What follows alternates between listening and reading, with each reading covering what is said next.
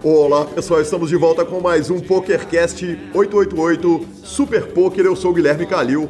E eu sou o Marcelo Lanza. É isso aí, Marcelo Lanza Maia. E já começo falando o seguinte: para quem ainda não ouviu a edição passada do nosso programa, corre lá. Vamos ouvir a entrevista do Bill. Foi fantástica, é impossível entender o poker brasileiro sem entender Alberone Castro, Marcelo Lanza. Do de federal ao Elton Lima, filho. Ele passou por tudo e por todos que estão lá, conhece tudo do meio, além de ser uma simpatia, uma pessoa sensacional. Cara, que entrevista, como eu adorei fazer essa entrevista. É, ela já, eu já tinha feito ela um pouco mais tempo. Foi delicioso poder voltar e ouvir a entrevista toda de novo do Bill. Muito obrigado, Bill. Volte sempre, a casa é sua. E a gente já começa explicando o seguinte: quem quer ouvir um podcast pode até ouvir pelo YouTube, mas todo telefone tem um aplicativo de podcasts. Você pode procurar lá na sua Apple Store, Google Store, é, Android Store. É, procura o melhor aplicativo que mais te agrada, baixe lá, nos indique para os amigos, nos dê cinco estrelas e lança. Hoje eu vou começar com uma coisa diferente, cara. Nós já temos cinco comentários na Apple Store falando do nosso PokerCast. Os comentários são de Lucas Pegoraro, falou: tô viciado já, aguardando as próximas. Depois o Jânio mandou parabéns, muito bom programa, tudo cinco estrelas. Bruno André, curtindo demais os podcasts, parabéns pelo trabalho e obrigado pelo presente aos amantes do poker, direto de Maracanaú, região metropolitana de Fortaleza. Grande abraço a todo mundo do Ceará, grande abraço especial para a turma de Maracanaú. O Léo Kalash, nosso amigo de Juiz de Fora, mandou um O Melhor podcast em português para quem joga poker no mundo. Aí sim, muito obrigado, Léo. E Felipe Andrews, obrigado, obrigado por voltarem. Muito bom trabalho de vocês. Abraço e vamos. Legal demais a turma interagindo. Faça como essa turma. Vá lá na Apple Store, nos dê cinco estrelas. É muito importante essa nota e esse comentário para mais pessoas poderem descobrir o PokerCast e participarem aqui e ouvirem a gente, né, Marcelo? Exatamente, o senhor falou tudo e um pouco mais. E aconteceu o seguinte: essa semana eu estava dando uma grindada no Instagram, uh. resolvi dar uma atenção maior para essa rede social que eu acho ela fantástica, muito mais bacana que o Facebook. E na grindada comecei a adicionar várias pessoas que, que são do meio, que, que postam foto de poker, comecei a procurar. E na hora que adicionei uma pessoa, eu já insta tomo uma mensagem falando: Grande Lança, prazer em tê-lo como seguidor, sempre acompanhando os podcasts e um dia consigo resultados para ser entrevistado um dia. Regula isso, é o Danilo Ferreira, o nick é Engie Danilou. Rapaz, a turma já quer ser entrevistado para forrar, né, filho? Porque Ex não tem escape. Exato, cara. Hoje aconteceu uma coisa fantástica comigo. Eu tô aqui na zona da mata, entrei na academia, é, o pessoal lá da academia, Fábio, falou: Cara, contei pro Cauã, que é o Semalha aqui com a gente, o cara é ouvinte de pôquer, tá sabendo, tá ouvindo o PokerCast, acompanha tudo e tal. Quer dizer, legal pra caramba a gente é, é, é, fora da nossa cidade receber esse reconhecimento, esse carinho. Então, um grande abraço aí pro Cauã, grande abraço pro Fábio também, a turma aqui da Zona da Mata, onde jogo poker. Tem jogado poker em Ubar, Rio Pomba, Juiz de Fora, em toda a região aqui. A gente tá dando aquele atendimento para a turma aqui também, né, Lanza? Além de trabalhar muito. O senhor está fazendo trilho no interior de Minas. É disso que eu tô falando. É exato, só faltava não, né? Uai, tá doido. O que não pode é perder a oportunidade, né, filho? Exatamente. E a gente lembra as redes sociais do 888 Poker. O Twitter é 888 Poker BR e o Facebook 888 Poker BR. Você pode abrir sua conta pelo link do PokerCast, Lanzinha, porque o que que tem para quem abre conta pelo PokerCast? Prêmios. Prêmios, promoções. Prêmios, promoções, tickets. Tickets. tickets é, lembranças, amor, carinho, dedicação. Amor! Amor! Exatamente. Olha aí, as primeiras 20 contas que abrirem é, conta pelo nosso link, quer dizer, você entra lá no Super Poker, lá no Podcasts, cria sua conta, é, deposita pelo menos 10 dólares, as primeiras 20 contas vão ganhar tickets de 20 dólares para XL Inferno, que é a série do 888, a série gigante. Isso não é sorteio. Isso é o seguinte: as primeiras 20 contas já vão levar de cara esses 20 tickets. Além disso, para quem criar a conta, independente de depositar ou não, vai ter um free rollzão para um ticket de 109 dólares para XL Inferno também. XL que daqui a pouco a gente vai falar dela, vai começar agora no dia 10 de maio. E além disso, uma promoção a ser lançada ainda. Quem mexer com a gente nas redes sociais, vamos informar tudo. Aguardem. É, falar tudo sobre em qual rede social, como é que vai ser. Nós vamos é, sortear 10 tickets de 10 dólares para os torneios da XL Inferno também. Fantástico, hein, Lanza? Haja promoção, são mais 600 dólares aí de cara só para a turma que está criando conta por lá, pelo nosso link lá no Super Poker. É disso que eu estou falando, senhores. Prêmios e promoções. E também, se quiser mandar e-mail para a gente, é pokercast.gruposuperpoker.com.br. Se quiser mandar aquele WhatsApp boladão, é só mandar no 31 975189609 ou então falar com a gente no arroba Superpoker com a hashtag SuperPokerCast ou no Facebook também com a hashtag SuperPokerCast. Aí sim, Marcelo Lanza Maia. Só lembrando então o, o WhatsApp. É, semana passada pudemos é, colocar aqui, dividimos aqui a fala do amigo Bruno Machala, nosso ouvinte que mandou é, uma mensagem falando sobre o anti postado, né, o, o, o Big Blind anti. E foi legal demais colocar esse áudio dele. Então, para você que ouviu ali, tem alguma opinião, mande seu áudio para nós e vamos sempre estar tá escolhendo aqui áudios e colocando no ar e Lanza, antes da gente entrar em notícia, cara, é... dá uma lida aí nesse link do Super Poker, só para a gente fazer um comentário, porque isso é uma coisa a ser explicada para a juventude do poker brasileiro, cara. Gente, é simples assim. Vai lá, www.superpoker.com.br. Na capa, um pouquinho para baixo, você vai ver o mito. Tem um mito ali do lado, tal de Phil Ive. Você conhece o Phil Ive? O Filipinho, o famoso Filipinho. Felipe, Filipinho. Ah. E aí, na hora que você clica, é, você vai ver a, a, a, capa da matéria assim: com Phil Ive confirmado e torneio, torneio com baralho capado. Triton Super High Roller Series acontece em maio. Ô, é isso que eu tô falando? É torneio com baralho capado? Lanzinha, deixa eu te falar, o Brasil, o brasileiro precisa ser estudado, cara. O Brasil estava à frente do seu tempo. Quer dizer, lá no seu velho clube, Avenida do Contorno, Belo Horizonte, Minas Gerais, Tava ali, Calheuzinho julgando até um joguinho caro. Omaha com baralho capado, baralho só do 7 para cima. O que que estoura agora da China para o mundo e está sendo jogado em, em Macau é febre total. E o resto do mundo está abraçando. Jogo com baralho capado é brincadeira, Lanzinha? Finalmente estão reconhecendo os verdadeiros jogos de habilidade. Exatamente. Cara, é, para quem não sabe o que, que é, é o seguinte: o baralho capado nada mais é. O, o poker, quando começou, é, chegou antigamente no Brasil, ele era jogado da seguinte forma: era o five card draw. É, você jogava o poker com cinco cartas, trocando cartas, podendo trocar. E o baralho ele era capado, ele era jogado do 7 para cima e aí tem, cada lugar tem uma regra dependendo do número de jogadores. Quando o Poker Online veio e explodiu, o baralho capado meio que morreu, porque alguns sites europeus tiveram ali o Five Card Draw 7A, 7 to Ace, quer dizer, ele ia de 7 a As, mas isso durou muito pouco, foram alguns sites muito pequenos e tal. O jogo sumiu e eis que o poker com baralho capado dá a volta por cima pelas mãos de ninguém menos do que ele, Phil Ive, Lanza. Simplesmente sensacional. Eles vão falar que é pura sorte, que não tem habilidade, mas não é verdade.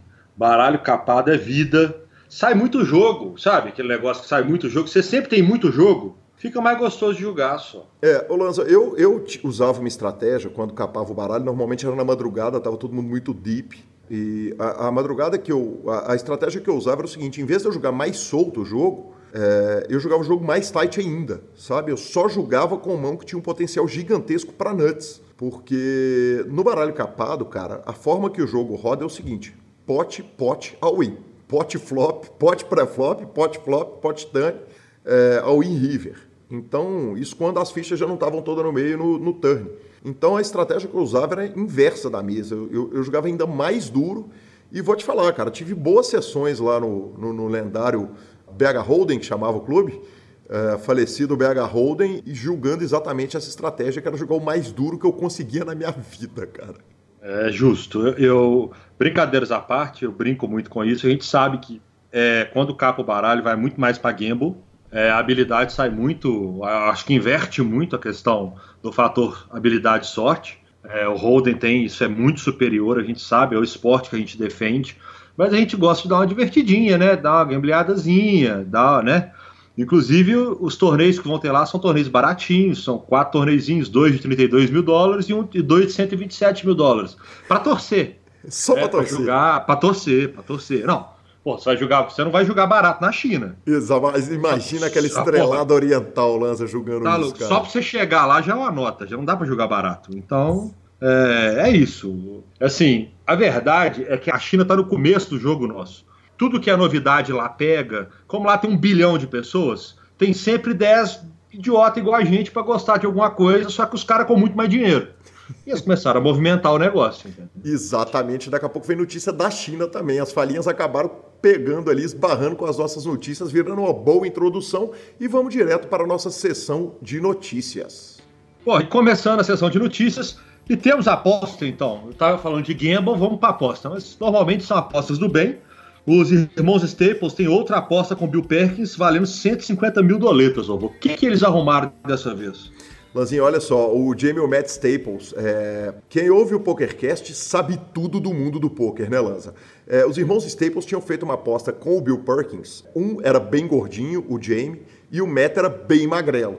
Eles tinham feito uma aposta de que eles iam pesar a diferença de um pound entre eles é, no período de um ano. Eles ganharam essa aposta, essa aposta era 3 mil dólares contra 150 mil dólares do Bill Perkins, e agora eles acabaram de anunciar que eles fizeram outra aposta, e essa aposta aí, ela apertou os meninos, viu, Lance? Ele tinha, ele tinha perdido 150 mil dólares na primeira, mas agora ele apertou os dois malandros. O que, que acontece? O Jamie e o Matt, eles se encontraram no meio do caminho, um engordando um tanto e o outro emagrecendo um montão.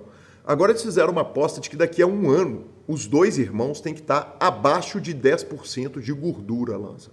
Quer dizer, 9,99% de gordura os dois irmãos vão ter que estar daqui a um ano, cara.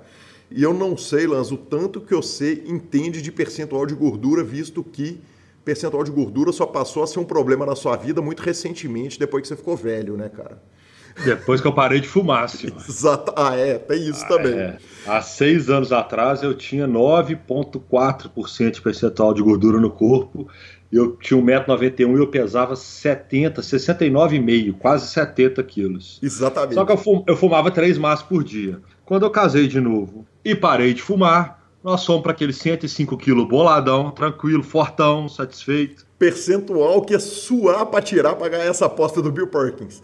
E Lanza, cara, eu acho que agora ficou apertado para os meninos. A aposta é 105, são 50 mil dólares deles contra 150 mil do Bill. A aposta anterior deles eram 3 mil deles para 150 do Bill. Cara, eu, para dar minha opinião honesta, olha só, cara, é, eu posso até estar tá falando bobagem, mas se bem me lembro, é, o número do Michael Jordan no auge da carreira dele era 6 ou 7% de gordura total do corpo dele no auge da carreira. Posso até estar tá falando bobagem é, é, é, por causa da fonte do dado, não lembro de onde que surgiu esse dado. Mas, cara, 10% de gordura é muito pouco. O cara tem que estar tá muito malhado, muito cortado, muito forte, muito bruto. E... Não, não acho. Eu não acho. Eu não acho. Porque ele não tem que estar tá malhado, ele não tem que estar tá forte. Tem que estar tá magro. E pois eu é. acho que se eles conseguiram na primeira aposta tem uma série de remédios, uma série de coisas que fazem esses caras secando, secando, secando, secando, secando. Eles deram uma estudadinha antes de pegar esse bet, eles não são bobos, não. Deram, Lanza. Aliás, cara, eu aproveito para citar que eu ouvi hoje uma entrevista deles lá na, no programa do Ramco e ouvi uma entrevista do James Staples, ele contando o seguinte, que na hora que, eles, que, que surgiu o bet, eles ligaram para o mesmo médico que cuidou deles para eles emagrecerem.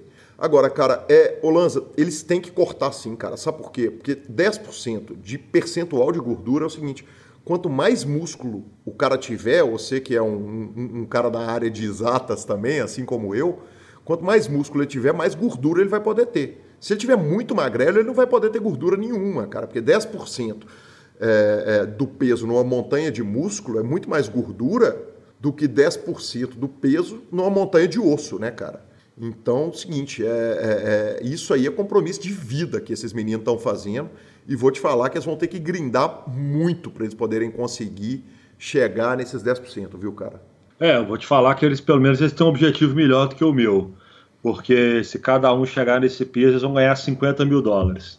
Eu tentei ir para academia durante um ano, simplesmente para ir para academia tentar emagrecer. Logo, eu desisti. Quem dera eu que tivesse uma motivação dessa. Uma alma boa para te botar 150 mil dólares na mão, né, Lanzinha? Ô, Aeronville, ô, tô aguardando a proposta do senhor que tá com a Paçoca Monstro 8 Academias para fazer um bet desse com a gente. De repente eu e o Calil pegamos, viu, senhor? Exatamente, aí sim. É, Marcelo Lanza Maia, e vamos para a nossa segunda notícia. Que é os Estados Unidos conseguem a unificação de estados do poker e Black Friday na China. Mas e essa notícia é o que é? O que, que acontece, cara? Os Estados Unidos tomou a maior paulada que a Black Friday deu, talvez tenha sido nos Estados Unidos, né, cara? Os sites saíram de lá, é, demoraram muito a voltar a operar. Quando, quando eles voltaram a operar, eles voltaram a operar de forma intraestadual. É, então, alguns estados aceitavam que os jogadores dentro do seu próprio estado jogassem. E a legislação americana acabou dando um passo muito importante para o bem agora essa semana, que foi o seguinte: dois sites de poker, sendo um deles o nosso querido, lindo e maravilhoso patrocinador 888 Poker, vão se unir, eles vão unir os fields dos estados de New Jersey, Nevada e Delaware. Então é o seguinte, cara, é, é um poker que está engatinhando né, a volta do poker nos Estados Unidos, Lanza. Mas se você imaginar que a entrada de mais dois ou três grandes estados aí, pode ser que os Estados Unidos volte a ser um monstro de novo no poker online e, evidentemente, isso mostra aí uma boa vontade é, é, com o poker online aí nos Estados Unidos, tanto das comissões de jogos, quanto dos sites, quanto dos legisladores, é, que pode acabar sendo uma boa notícia para todos nós, né, Lanza, que queremos o bem do poker mundial. É, eu acho que qualquer boa vontade naquela região vai favorecer o mundo inteiro, né? A gente brincava muito na saída dos Estados Unidos do mercado, que era um país onde a dona de casa estava ali, ela gritava se tem gol, ela gritava um negocinho, era um país que, que jogava muito, né? E é, é catastrófico a saída e qualquer boa vontade que tenha para que ele volte de uma forma definitiva, acho que vale a pena demais. Pois é, e na contramão dele, na contramão dos Estados Unidos, é, a China proibiu de vez o poker online. Procurando aqui as informações, Lanza, ouvindo tudo que a, a mídia mundial tem a falar, o que os caras falaram é o seguinte: é uma perda, né? Porque você tira dos, dos grandes sites é, um público muito grande, mas grande parte do poker online chinês ele é julgado através de, de sites de play money, cara, com operadores que vão lá, aceitam o dinheiro, os caras jogam, é, são jogos para convidados eles vão lá, brincam nos joguinhos e, e, recebem o dinheiro. Quer dizer, isso é muito ruim, né, Lanza, para o grande público, primeiro, porque é um jogo para convidados, então ele não é aberto para todo mundo julgar. E segundo, o seguinte, os caras acabam tendo que confiar na mão, na, em quem em quem está ali operando aqueles jogos, né, cara? Ao contrário de, dos grandes sites feito 888, que é um site grande que está lá é, é, associado a grandes empresas, associado a grandes torneios, filiado a, a comissões de jogos, com termos e condições, com segurança, né? Então é, é, é, lamentável que isso aconteça e com um público tão grande, né? Com um país que tem uma população tão grande, né, Lanza? É, é complicado, é ruim para o mundo, apesar que a gente brinca muito que o chinês é um caso a ser estudado também.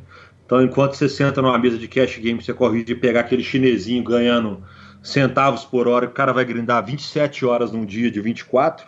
Mas, uh, brincadeiras à parte, cara, a China é um país complicado, né? De economia fechada, de, de ditadura, de controle governamental sobre os meios de comunicação e não seria diferente na, nos jogos eletrônicos. Quer dizer, se não é do interesse dos caras, se o cara não está afim, ele bloqueia. Se amanhã ele começou a gostar, ele libera. E é o famoso não tem o que fazer. É, não tem o que fazer é, mesmo.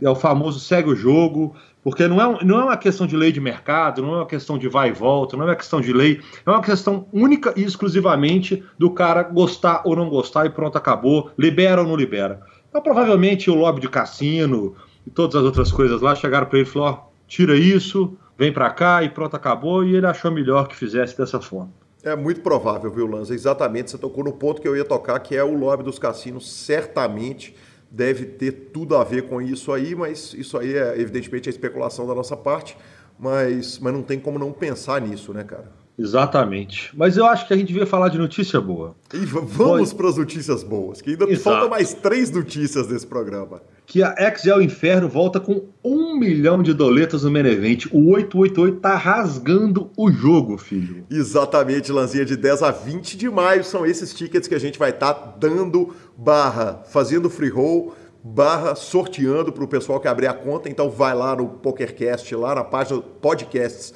no Super Poker clica lá no PokerCast, abra sua conta lá, porque quem sabe não é você disputando um torneio, ganhando aí a sua fatia desse um milhão do Main Event, mas um monte de torneios que vai ter, programações gigantescas, todas as informações estão lá no site do 888.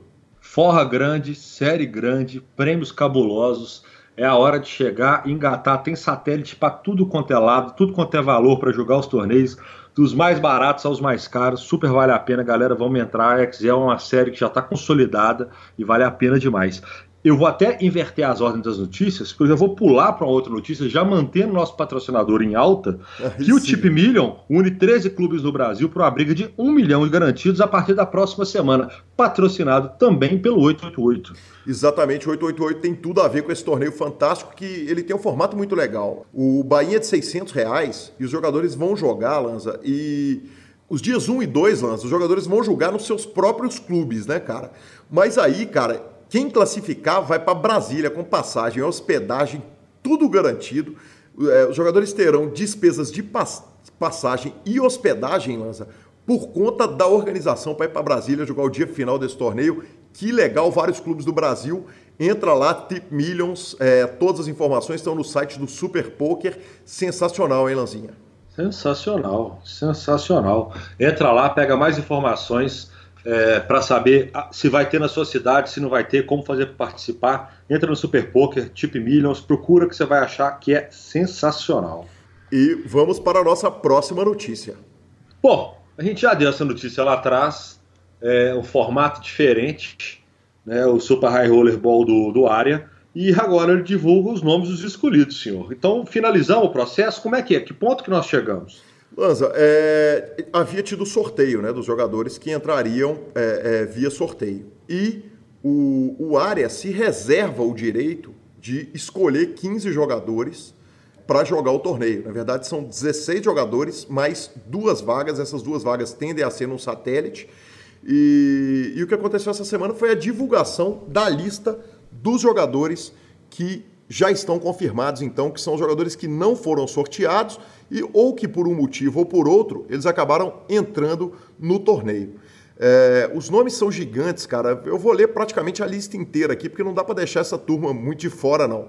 Mas tem é, Jake Schindler, Doug, Doug Polk, Bill Perkins, que nós já citamos nesse episódio, Tom Marquise, Jason Kuhn, Brian Kenny, Ryan Kemp, um, Fedor Holtz, o alemãozinho mito, a lenda viva do poker Tony D, o mágico Antônio Sfandiari e Brandon Adams, entre outros. É, ainda tem três lugares a distribuir.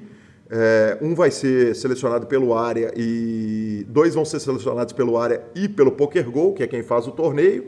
E uma curiosidade, Lanza, é que o campeão do, do, do casaco roxo, a Purple Jacket, no ano passado, é, que é uma das principais séries do área, ficou fora da lista. O Stephen Sondheimer é, ele acabou ficando fora dessa lista, o que gerou uma choradeira aí nas redes sociais. A turma reclamou até. É, e quem também ficou fora foi o Dominic Nietzsche. Lanza, é, e numa entrevista recente, cara, o Dominic Nietzsche estava é, contando, cara, que ele botou o seguinte: na hora que ele viu a regra para o torneio, tinha que depositar lá 30 mil dólares para dar o buy-in de 300 mil dólares no torneio.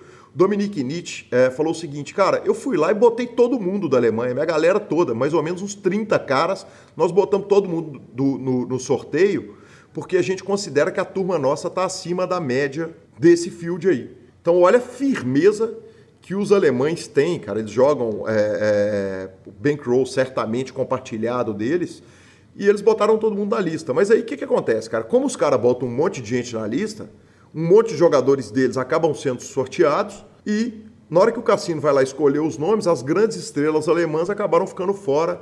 É uma pena e é bizarro, né, Lanz? O cara tem a firmeza de falar o seguinte: ah, a gente botou a nossa turma toda, porque dessa listinha de gente que paga 300 mil dólares. Nós todos aqui estamos na frente desse field. Queria sua opinião a respeito disso, Marcelo Lanza. É difícil de opinar, né? É difícil de opinar, quer dizer, a turma tá para frente, a turma tá para jogo. Os alemães vêm se destacando cada dia que passa, é, é, no cenário de jogo caro, né?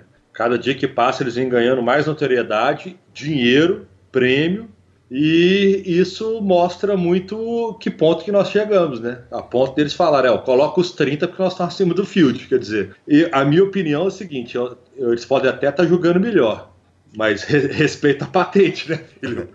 Não pode não, pode não. Se você acha, fica calado. Dá o Bahia fica calado, mas não, não pode, não pode, não pode. É bizarro, cara, bizarro. O que, o que esses caras estão fazendo não é brincadeira. Aliás, falamos deles com o Mojave, falamos deles com o Kowalski. Se não me engano, falei dos caras com o B. Dias e certamente falaremos desse assunto também com um dos nossos próximos entrevistados. Dando spoiler aí, muito em breve aqui no PokerCast. Rafael Moraes, GM Walter, já está confirmadíssimo. Entrevista preparada, só falta marcar a data. Aí sim, hein, filho. O senhor, o senhor trabalha bem, que fenômeno que o senhor é. Lanza, e aproveita então, já que eu trabalho bem, cara, dessa vez eu trabalhei melhor do que nunca, cara. Convido a todo mundo para ouvir a entrevista fantástica que eu fiz com o Ale Mantovani, é, o Cavalito. Foi uma entrevista temática, a gente falou muito a respeito da vida dele e falamos muito a respeito é, de meditação. Meditação é uma prática que eu, que eu abracei, que faço diariamente e o Cavalito é um, um meditador hardcore. Então, quando procurei alguém para fazer essa entrevista temática, fui indicado para ele, cara, e, e, ele não me desapontou em nada, muito pelo contrário, ele me surpreendeu muito positivamente é, na fala dele, no conhecimento dele sobre a meditação, sobre vida saudável, sobre mente saudável, corpo saudável. E eu peço aí um, um, um, perdão, porque a minha internet aqui ela não estava 100%, então tem um ponto ou outro que a voz dele dá uma, dá uma engasgadinha ali, mas foi por causa da minha internet e dá para entender totalmente tudo que ele está falando. É, fique aí então com essa entrevista fantástica, Ale Mantovani, o Cavalito. Olá pessoal, estamos de volta com o PokerCast Super Poker by 888 e é com o maior prazer que eu recebo aqui é, Alexandre Cavalito Mantovani. Alexandre Mantovani Cavalito, é, quem me indicou o seu nome para uma entrevista temática, que é uma coisa super especial, poder falar de meditação e poker, foi o Pitão.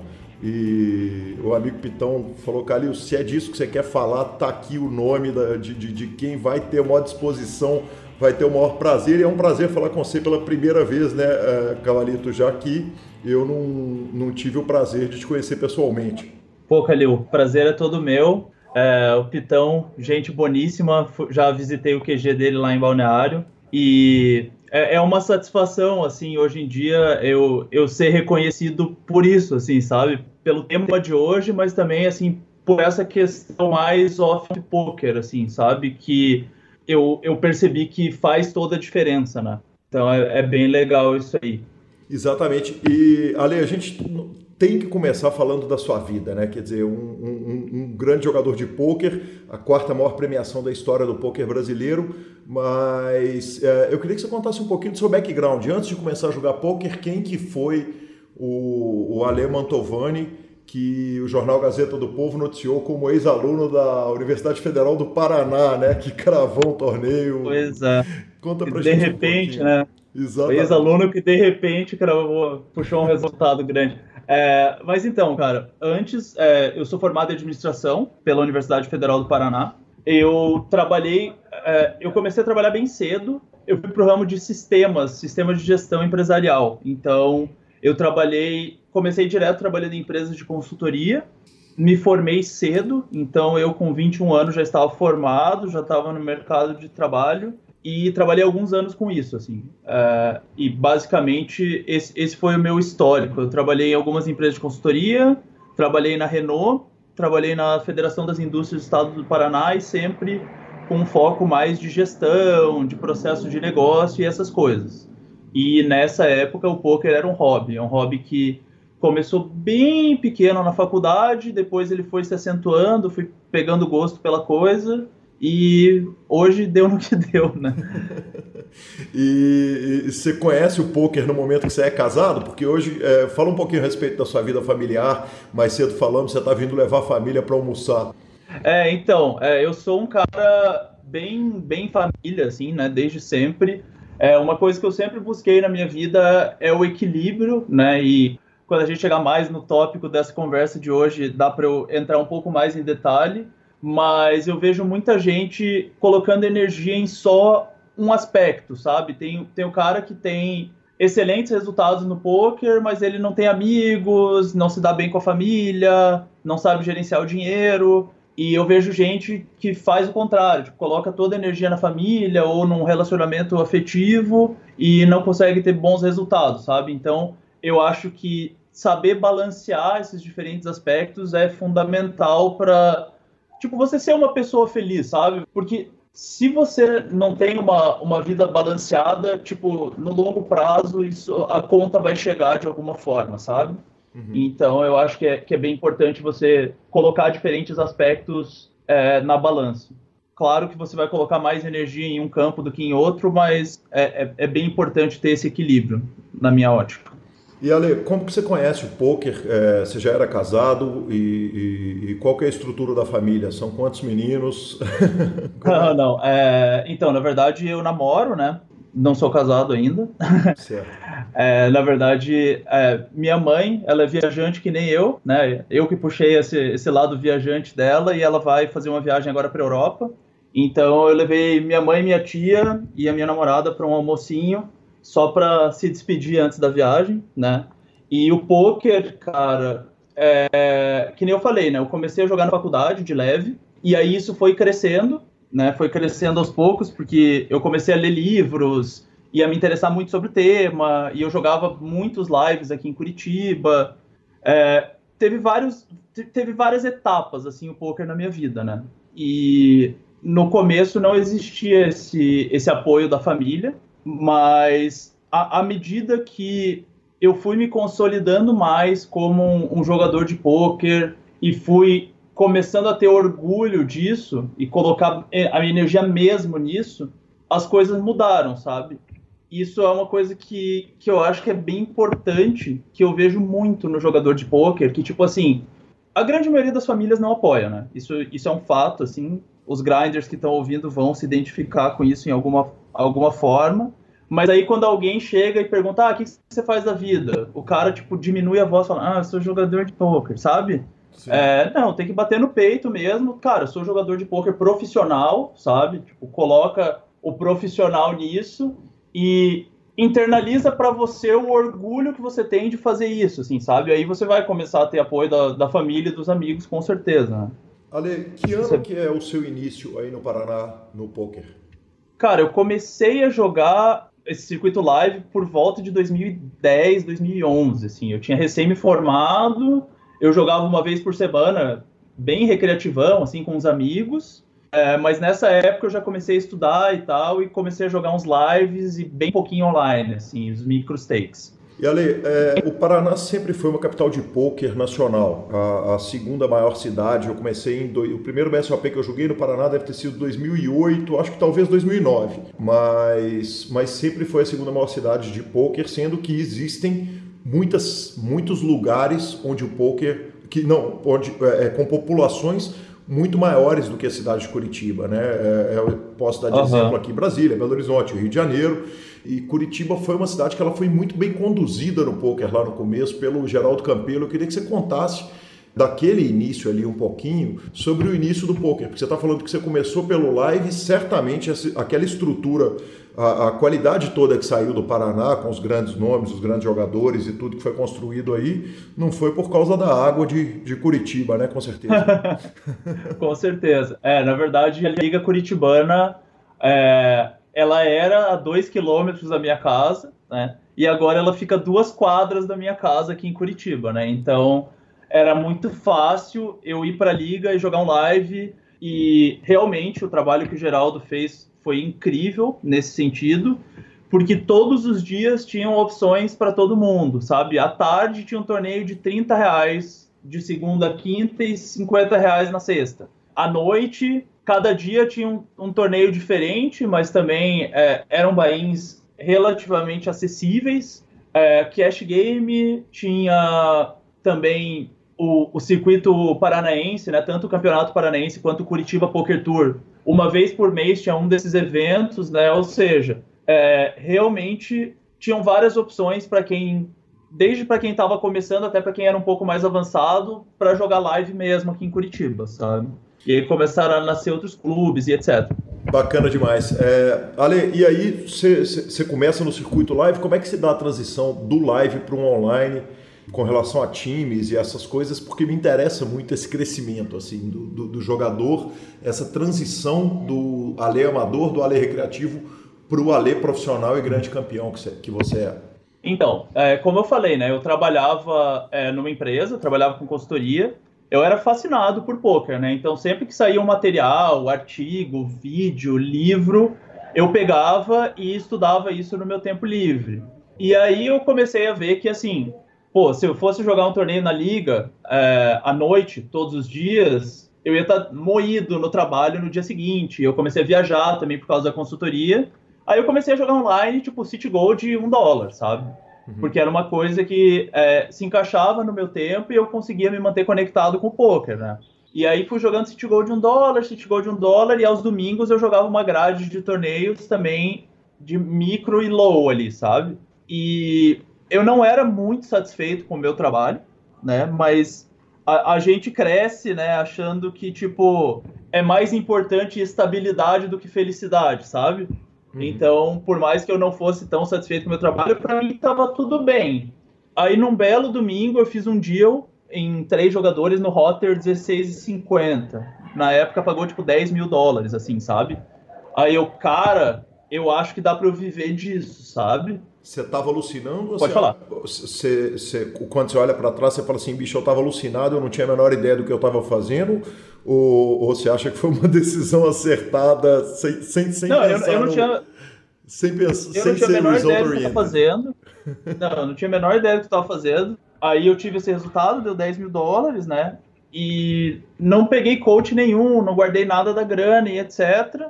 Larguei o trabalho, também não tinha uma gestão financeira muito boa que é o ponto de partida, assim, é, é a minha principal recomendação para o pessoal que vem falar comigo que quer largar o trabalho para viver de poker, sabe? Cara, guarde dinheiro para você ter um ano de despesa, sabe? Uhum. Sem contar o teu bem, porque isso faz toda a diferença. E aí, cara, moral da história, dei um tiro no poker, não tinha apoio de lado nenhum, não deu seis meses, quebrei. Só que aí isso foi bem importante para mim por dois aspectos. Primeiro aspecto, agora eu tinha um plano, sabe? Agora eu tinha esse plano de conseguir desenvolver uma estabilidade financeira para quando eu fosse tentar o poker de novo, que até o momento era um sonho para mim. Então eu estava trabalhando, mas eu já estava guardando uma grana para esse momento. Também abri os meus olhos para que eu tinha que me preparar mais, tanto tecnicamente quanto emocionalmente. E esse momento também acabou me aproximando com a Pocar, né, que é o time que já faço parte há mais de quatro anos, né? E, cara, assim, por mais inteligente que você seja, por mais capaz que você seja, por mais rápido que você aprenda as coisas, tem uma frase que eu gosto muito, infelizmente não sei o ator, o autor, mas ela é sozinhos vamos mais rápido, juntos vamos mais longe, sabe? Você fazer parte de um grupo, cara, faz toda a diferença, sabe? Então, esse foi a, essa foi a virada de chave assim na minha carreira. Esse foi o momento que eu deixei de ser um sonhador e passei a ser um profissional, porque aí eu já fazia parte de um grupo de jogadores, alguns que jogavam mais caro, alguns que jogavam mais barato que eu, mas assim, um ambiente onde 50 pessoas estavam discutindo uma mão que era postada de estratégia. Um ambiente onde todos os dias eram lançados três, quatro vídeos novos, de reviews, vídeos teóricos, etc. Um ambiente onde eu que tinha 20k de profit na época, é, tinha um coach com um cara que tinha um milhão e meio de profit, sabe? Então, tipo, essa foi a virada de chave, assim, na, na minha carreira, que me possibilitou me tornar o jogador que eu sou hoje, sabe? É, Ale, e aí vem aquela quarta colocação, que quer dizer, ela não chega a ser pódio, mas a quarta maior premiação da história do Brasil o W Cup evento 79 reais, 5.200 dólares de buy né? Quer dizer, é um buy muito representativo. mas que com um price pool de 10 milhões você bate uma quarta colocação com 612 mil dólares. Queria que você contasse um pouco daquele dia pra gente, porque não é um dia que você vai esquecer se você viver 150 anos, né? Claro, claro. É, então, esse foi um dia muito engraçado, assim, porque é aquela história que todo jogador de poker fala brincando, né? O longo prazo chegou. É, o que que acontece, né? Até esse momento, tipo, quem não me conhece, quem olhou meu gráfico, até esse momento, no, no Stars eu tinha, se eu não me engano, 80k de profit, alguma coisa assim, né? Então, é, quem não conhece fala, pô, mas tipo, um backer sensato não colocaria um cara desse para jogar um torneio de 5k, né? Uhum. E eu, eu tava fazendo um trabalho muito intenso de, de estudo, fazia uns três anos mais ou menos, assim, né? Ah, mesmo antes de eu largar meu emprego, o que, que eu fazia? Eu trabalhava até às seis da tarde, uhum. chegava em casa e estudava das seis e meia até as dez e meia, todos os dias estudava poker, sabe? Sim. E aí, quando eu larguei o meu trampo, é, eu mantive essa pegada de estudos, tanto que eu provavelmente sou um dos regulares que menos coloca volume, assim, sabe? Uhum. É, se você olhar o meu volume comparado com o dos outros regs, ele é muito menor. Porque eu, eu consegui manter essa, esse estudo, assim, sabe? E Sim. aí, não era para eu jogar esse meio evento do W Cup, porque é, eu tava com um make-up com o time que não me proporcionaria jogar. Uhum. E foi um ano que eu tive muitas aves, assim. Até o W Cup Main, no ano passado, eu tive 16 términos entre a oitava e décima segunda colocação de Majors de domingo. Estamos uhum. falando de Sunday Million, estamos falando de Title Fight do Party, estamos falando de Major mesmo, assim, sabe? Daqueles que mudam a vida da pessoa. Sim. E aí eu falei pro dono da Pocar, eu falei, Alex, o negócio é o seguinte, cara, tipo, eu tô na melhor fase da minha carreira, uhum. eu, eu tô confiante que eu bato esse field e eu vou jogar esse torneio independente de você falar que sim ou não. Se você falar que a Pocar não vai me colocar nesse torneio, eu vou vender 80% da minha action e vou jogar. Ele falou, não, beleza, joga lá, é, só que você vai ter que cumprir uma lista gigantesca de requisitos e ele mandou essa lista. Eu falei, beleza, bala. Aí eu entrei naquele estado de flow que todo mundo fala, sabe? Tipo, eu tava num nível de foco e concentração tão grande que o, o meu emocional ele não existia mais, sabe? Eu puxava um potaço, é, eu não sentia nada, eu tomava uma bad, eu não sentia absolutamente nada, assim. O, o dia 2, eu transmiti para Pocar, né? Então eu tava narrando todas as minhas jogadas e etc. E era impressionante, assim, sabe? Tipo, tava na reta, assim, 30 left, perdi um 70-30, não senti nada. Uhum. Aí, perdi, tipo, empatei um 70-30, não senti nada. Aí o potaço, tipo, 20 left, eu abro o cutoff de Rei Rei, o Button chova 22 blinds, o Big Zola 26, né? Deu obrigado, né? Aí eu call com Rei Rei, o Button mostra 4-4, o Big mostra As e Vala. As no flop, não senti nada, Rei no River, não senti nada. Cara, eu tava num estado que eu nunca cheguei jogando poker até então, sabe? Eu tava executando aquilo que eu tinha estudado e me preparado para isso e não, não senti nada, assim, sabe? Aí, beleza. Aí formou a mesa final, aí tranquilamente né? Tipo, saí do meu computador e tal, peguei meu celular, que tava longe, fazia tempo. E aí eu olhei, tipo, milhões de mensagens, assim, daí caiu a ficha, daí eu falei, cara, eu acabei de chegar na mesa final do meio event do W Cup, sabe? Tipo, que momento, sabe? É isso, sabe? Eu, eu consegui me preparar e eu acho que as traves foram até boas para isso, para tipo, no momento que realmente importava, eu tá nesse estado de flow e de concentração que me proporcionou esse resultado. Assim, é, a mesa final ela foi bem cruel comigo, porque o chip leader estava exatamente na minha esquerda. E quem conhece ICM sabe o desastre que isso é. Mas também era uma coisa que eu estava estudando especificamente fazia seis meses, sabe? Essa, essa questão de ICM. Então eu consegui implementar uma estratégia muito boa e aí acabei com essa quarta colocação, resultado histórico. Mas para mim o melhor é que isso aconteceu sem euforia e sem. Assim, a minha vida não mudou, sabe? É, depois disso, no sentido de, ok, mudou, claro, agora eu tenho dinheiro para fazer muitas das coisas que eu sempre sonhei, etc. Mas, tipo, eu ainda acordo cedo, eu ainda pratico The Rose Method todos os dias, eu ainda tenho muito gosto pelo poker, né? Porque acontece com muita gente de ter o big hit e largar a mão, sabe? Então, isso para mim foi muito legal, assim, eu, estar tá pronto para esse momento e não só para o momento de encarar uma reta final dessas, mas por um momento de, tipo, lidar com a minha vida depois do resultado, sabe? Que legal. Ale, é, eu não posso deixar de te perguntar uma coisa que me gerou muita curiosidade. É, e aí, o meu, você fala, e aí o, o, o dono do time, o, me passa uma lista de coisas que eu teria que cumprir, de requisições para cumprir, para eu poder julgar. Conta pra gente o que, que era essa lista. Cara, é, volume, né, determinado volume de jogo, eu tinha que também dar uma quantidade X de coaches, que era mais ou menos o dobro do que eu fazia, sabe? Uhum. É, esses eram os, os, principais requisitos, assim, sabe? Volume e, e coach, assim, pelos próximos seis meses. Então eram algumas condições um pouco absurdas até, uhum. né? Comparado com a minha média do momento, mas eu estava disposto a, a abraçar isso, assim, sabe? Entendi. E, e no final das contas, você acabou vendendo alguma coisa ou você jogou 100% para o time? Joguei 100% para Pocar, né? Na época, o meu acordo era é, 52,5% para mim e 47,5% para eles. E aí eu fiz alguns swaps, né, no dia 2. É, basicamente, todo mundo que me ofereceu swap tinha o dobro do meu stack ou mais. Uhum. Então eu falei, nossa, que sonho, né? Por que, que esses trouxas estão fazendo swap comigo? Uhum. E aí no final eu acabei forrando todo mundo, né? Que lindo, que coisa linda. é, Ale, e aí eu, eu, eu, eu, vou te pedir, a gente, é, é, vamos conversar um pouquinho, vou conversar um montão, aliás, a respeito de meditação, que é o, uhum. o, o tema da entrevista de hoje. E eu vou te pedir a licença de, de falar um pouquinho a respeito da minha experiência de meditação por dois motivos. Um é para que você saiba de onde que eu estou vindo, de onde que vem a, a, o, meu, o meu interesse pelo assunto e a minha procura por você.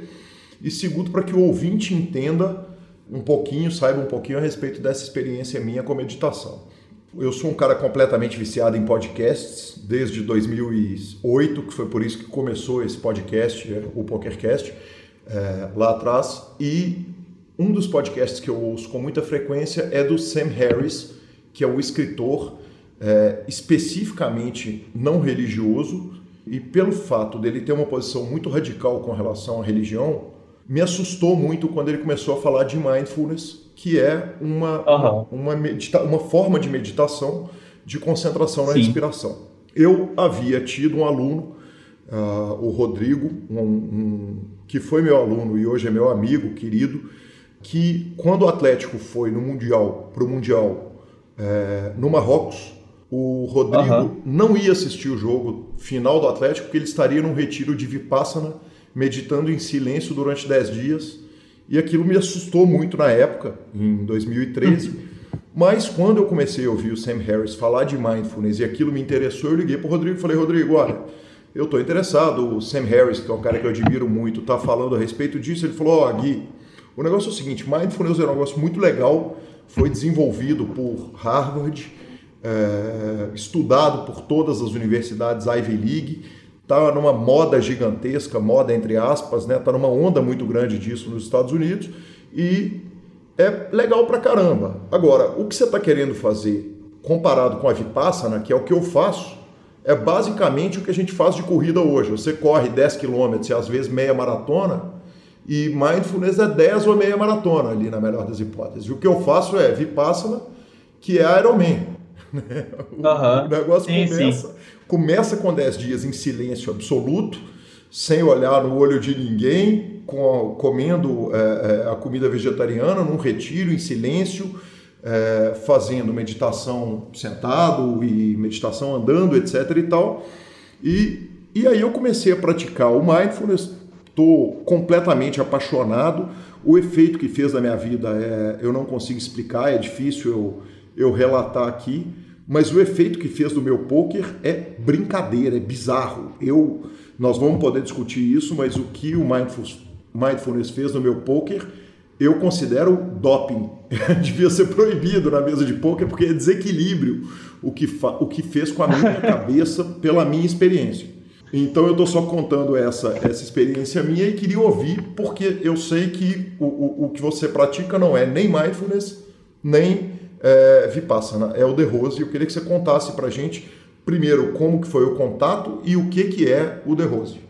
Cara, é bem, é bem engraçado só que você falou duas coisas que são muito interessantes, né? Primeiro, você falou um cara que não, um cara que não é religioso, né? Uhum. Você, você estranhou um cara falar de meditação sem ser religioso. Isso é uma coisa muito comum, assim, né? Que o pessoal confunde, o pessoal associa é, meditação à religião e não tem nada a ver, né, cara? Sim. Na verdade, é, meditação é um exercício de foco e concentração, igual se você quisesse fazer um exercício para fortalecer os seus braços, você ia pegar halteres e ia levantar esses halteres. E a meditação é um exercício para você fortalecer a sua mente, né, em diversos aspectos e tem comprovações científicas do efeito que isso faz no cérebro e tudo mais. Sim. É, hoje em dia eu sou praticante do The Rose Method, como você falou, né? Pratico há um ano e meio.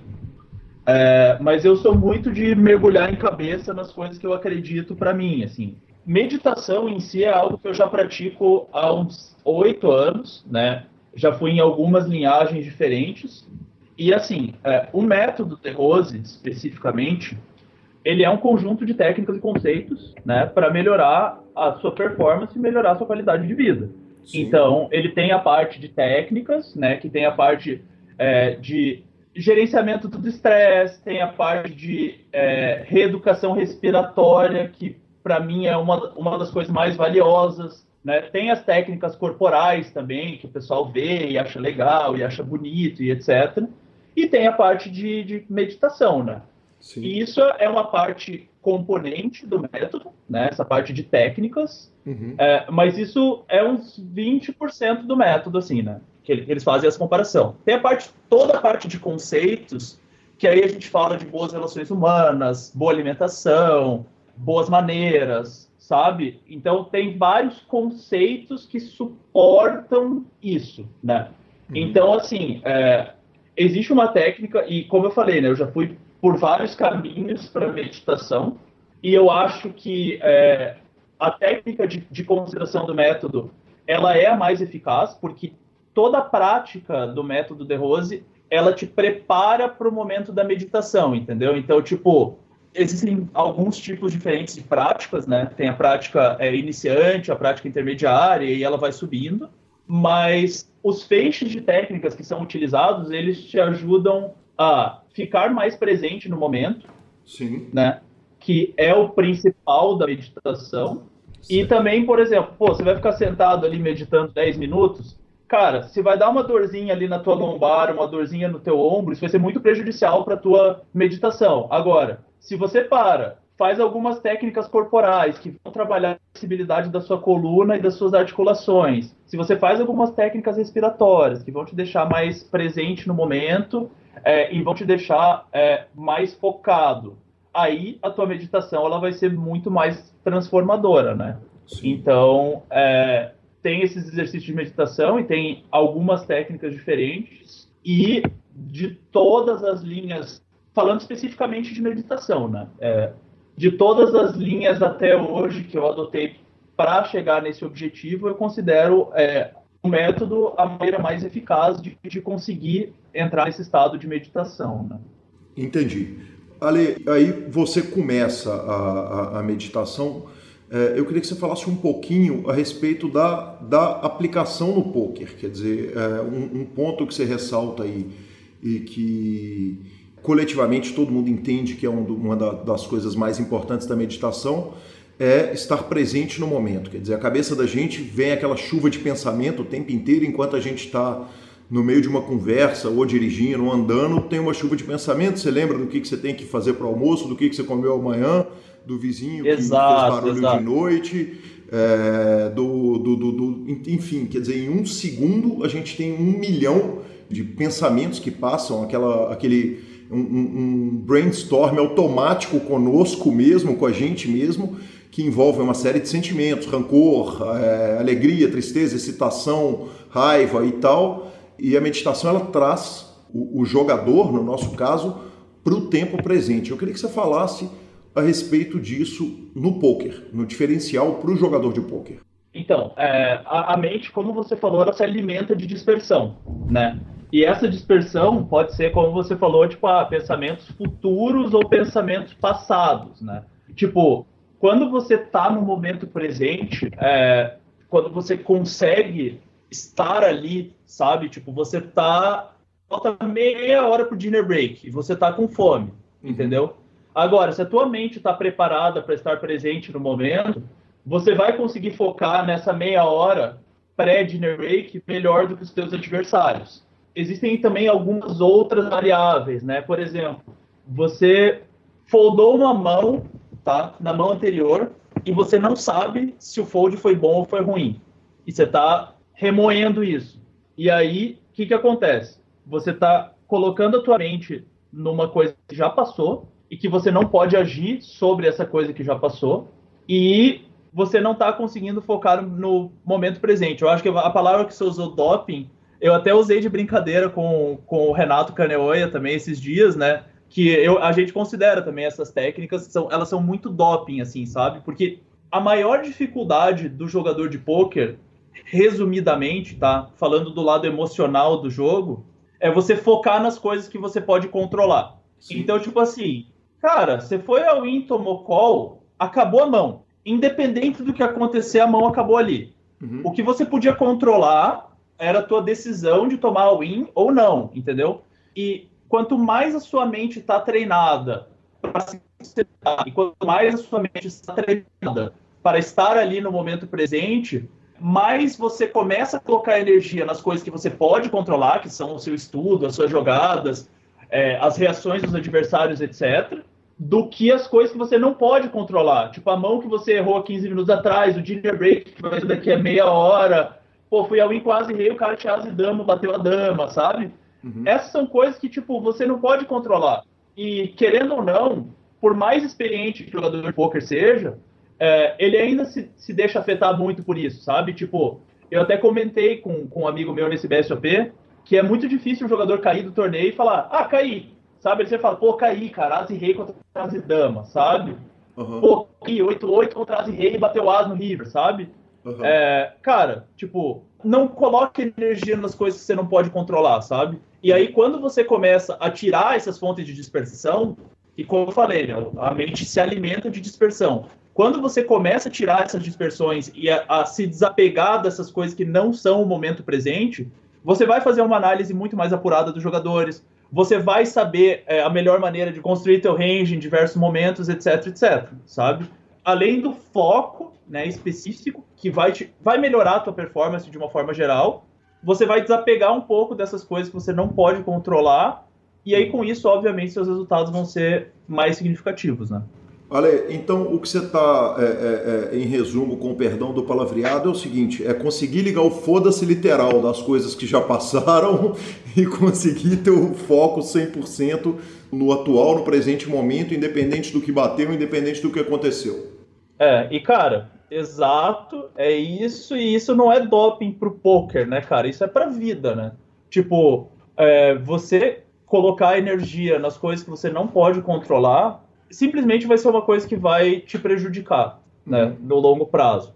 E aí você consegue colocar um pouco mais de energia em ver como você pode melhorar as coisas que você não pode controlar, uhum. sabe? Tipo, por exemplo, ah, o cara chegar aquela decisão lá que eu falei, tá? Que você deu um fold no river que você não sabia se era fold ou não. Em vez de você pensar nisso, putz, cara, perdi um potaço, talvez eu tivesse dado call e etc, etc você muda a sua maneira de enxergar isso. Você fala, cara, preciso estudar esse tipo de spot, porque daí a próxima vez que isso acontecer, eu vou saber com quais partes do meu range eu devo dar call, quais partes do meu range eu devo foldar.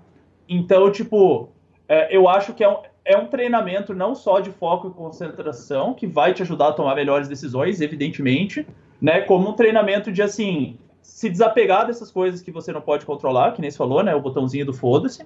E você acaba reeducando o teu comportamento pro que realmente interessa, sabe? Tipo, não importa que você foldou num pote grande, uma uhum. coisa que já passou. Importa que se você estudar essa situação, a próxima vez que você estiver nesse mesmo cenário, você vai saber o que fazer.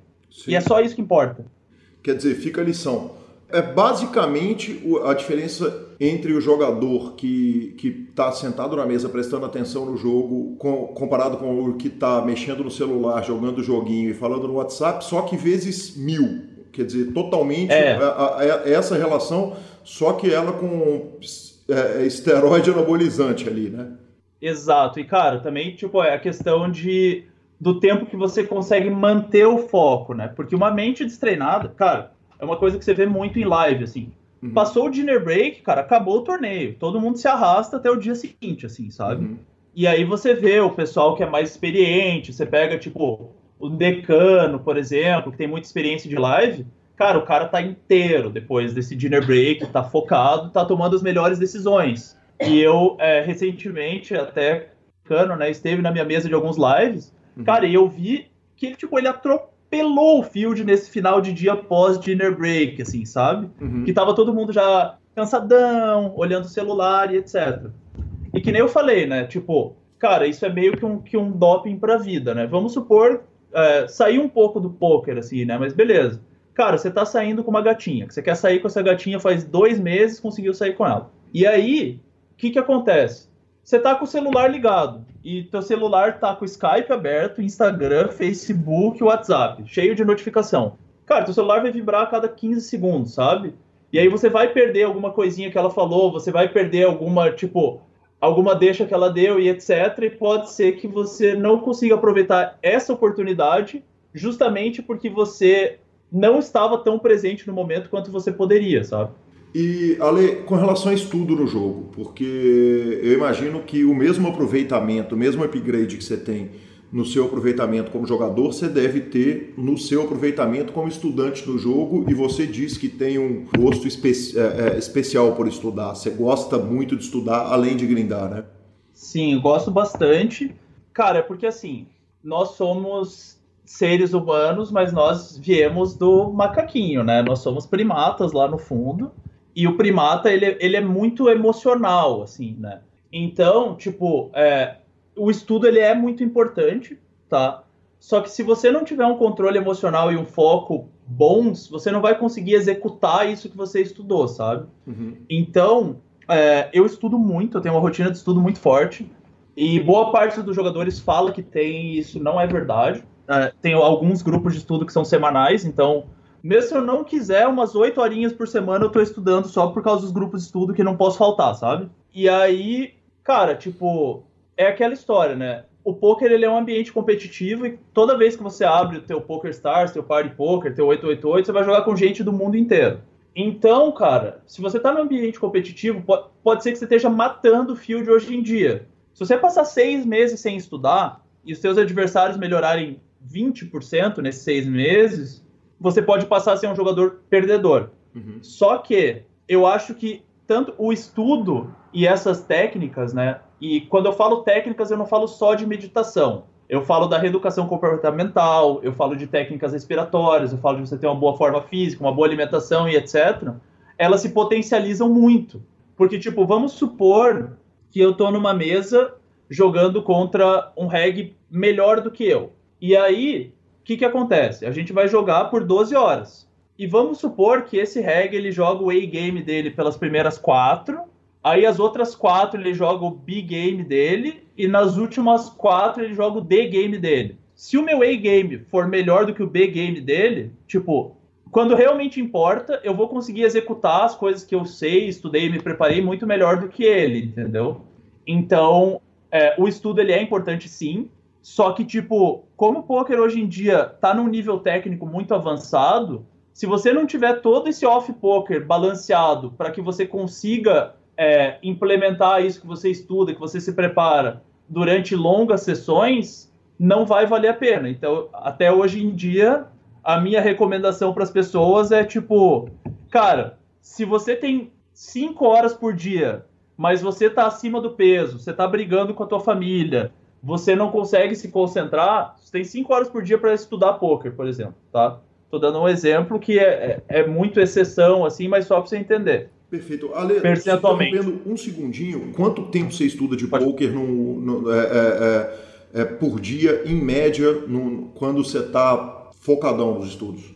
Então, nos dias de grind, nos dias de grind eu estudo uma hora pré-grind, e aí pós-grind eu só passo pelos chats da Pocar e vejo as mãos que foram discutidas no dia, etc. Então, nos dias de grind dá uma hora e meia, só que dois dias por semana eu, eu estudo e dou coaching. E aí, nesses dias, somando estudo e coaching, chega aí na. fica entre seis e oito horas, tá? Então, em uma semana, eu estudo é, de 20 a 24 horas. Perfeito, é muita coisa, né? Se a gente, se a gente pensar que num mês de 220 horas, que é o, o normal de 8 horas de trabalho por dia, quer dizer, a semana teria 44 horas aproximadamente, uma semana de um trabalhador que trabalha CLT às 8 horas. Quer dizer, você passa metade desse tempo estudando, fora um volume de grind que não é brincadeira, né, Ali?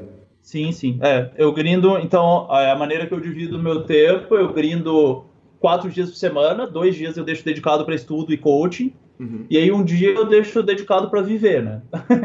é, que claro que eu, eu, gosto muito de tudo que eu faço. Cara, para você ser um profissional de poker e querer chegar no topo, é, você tem que amar o esporte, sabe? Você tem que gostar mesmo e não tem que ser um fardo para você, cara, eu vou passar as próximas quatro horas estudando. Você tem quatro horas para estudar, sabe? É, então gosto muito, mas que nem eu falei, é, eu acho que tudo tem que ser balanceado. Então, se eu não tiver um dia da semana para tipo, pô, ir no aniversário do meu sobrinho, se eu não tiver um dia para jantar num lugar legal com a minha namorada, esse tipo de coisa, eu acho que no longo prazo é, isso vai me prejudicar de alguma forma. Então, que nem eu falei, a parte técnica ela é importante. Só que assim, se cada um dos aspectos que suportam essa parte técnica está balanceado, isso vai me impulsionar para frente. Se uma dessas coisas estiver ruim, isso vai me puxar para baixo. Então, por exemplo, cara, vamos supor que me dá uma louca, eu passo dois meses comendo lasanha e chocolate e ganho 30 quilos. Cara, eu tenho certeza que eu não vou conseguir jogar uma session de mais que 12 horas mantendo meu e-game. Uhum. Que vai começar a dar sono, vai começar a me dar dor nas costas e esse tipo de coisa, entendeu? Ale, é, pensando aqui no exemplo de outros jogadores, é, é, quão comum é você ver um jogador que você fala, cara, esse cara é tecnicamente tão brutal, é, se ele fizesse, se ele meditasse, aprendesse a meditar, se ele é, é, conhecesse tudo que eu conheço, ele seria um cara que, que, que, que, que estaria revolucionando o poker e, e, e o que falta. Quantas vezes você sente convivendo com amigos, porque a comunidade é muito é, muito próxima, é, é sim, você sim. vê essa falta né, nesse tripé aí, que é o volume de jogo, a quantidade de estudo e o, o preparo psicológico, é, no seu caso, através da meditação. Quão comum é você entender essa falta em outros jogadores? Cara, é bem visível, é, é bem visível isso assim, porque, tipo, é, existem alguns jogadores que eu conheço, que são próximos a mim, é isso, assim, sabe? Tipo, falta alguma coisa para eles chegarem no topo e essa alguma coisa não é o poker, entendeu? Uhum. Ele pode passar mil horas no Pio Solver, tá? O tempo para agora. Tipo, o tempo para agora. Uhum. E de, do dia 14 ao dia 15 de abril, ele passa mil horas no Pio Solver.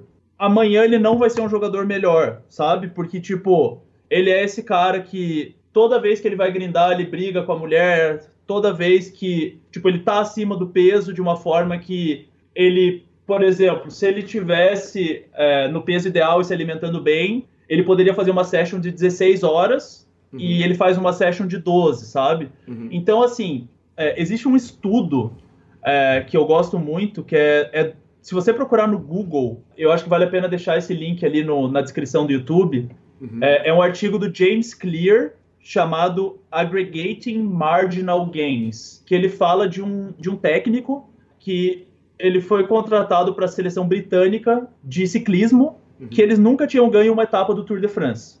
E aí a missão desse técnico foi que assim, todos os dias eles tinham que melhorar 1% em alguma coisa, tá? Então, se esse 1% era mudar 2 centímetros a altura do guidão, se esse 1% fosse mudar o travesseiro que o cara dorme, se esse 1% fosse fazer com que o cara passasse mais meia hora com os filhos dele. Todo dia tinha que ter alguma atividade que melhorasse a vida da pessoa de alguma forma, tá? Uhum. E aí a meta era que em cinco anos eles ganhassem o Tour de France. No ano seguinte eles ganharam e eles nunca tinham ganho. E aí foi feita uma equação para isso, né?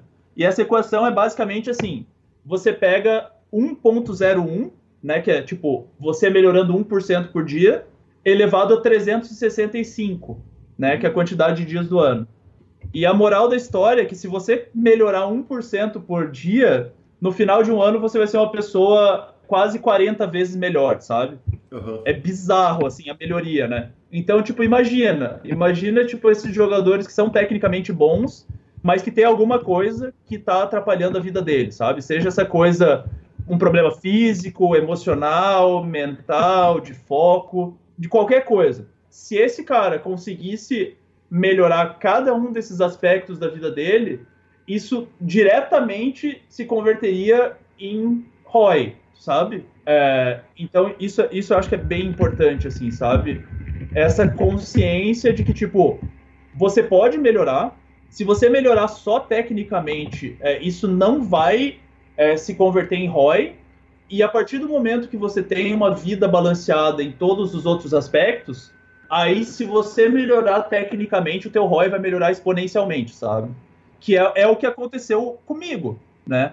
É o que acontece, por exemplo, é, um cara que é um, um, ídolo de todo mundo e que, que a gente percebe é, é o João Simão. Né? O João Simão, sem dúvidas, né, um dos melhores jogadores do Brasil. E, tipo, o cara ele simplesmente chega em tudo. Chega em tudo. E, pô, a última vez que eu vi o João Simão é, lá em Punta, o cara tava super bem fisicamente, sabe? Uhum. Tipo, deu uma emagrecida boa e etc. E, tipo, ele já era um cara que era um monstro tecnicamente.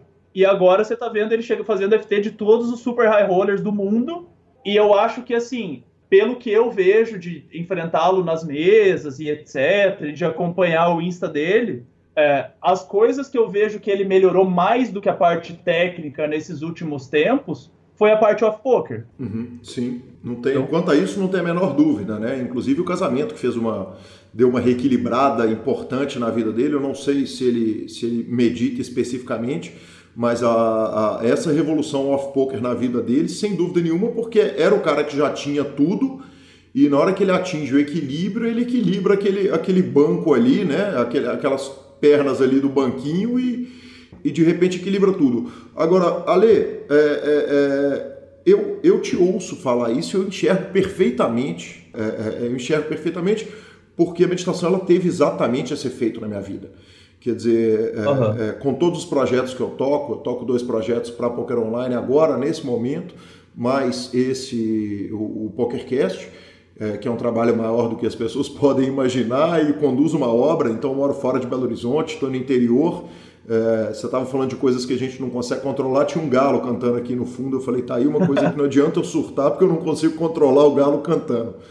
Eu, eu consigo enxergar isso muito fácil. E às vezes me dá uma ânsia, especialmente com pessoas que eu gosto muito, de evangelização, é, entre aspas, de virar e falar, de olhar e, e falar, cara, como eu queria falar para aquele cara que se ele começar a meditar aquele caos que está passando ali dentro da cabeça dele, que conversando com ele eu enxergo, ia melhorar, mas ao mesmo tempo a gente tem que ter uma preocupação de não ser o cara pregador, o cara que de repente encontra ali a solução da vida dele seja na religião, seja na, na meditação, seja na, no casamento, seja no álcool, e, e, e, vai sair sim, pregando para todo mundo que aquela solução que serve para ele serve para todo mundo. Como tratar isso quando você vê jogadores que, que, que você acha, que você olha, que você fala, poxa, de repente aquele cara ali ia ser especial para ele? Porque, porque tem gente que a gente olha e fala, nossa, especialmente para esse tipo de de, de, chuva de ideia, de coisa que tá, tá, passando ali dentro daquela cabecinha, de repente, se o cara meditasse um pouquinho,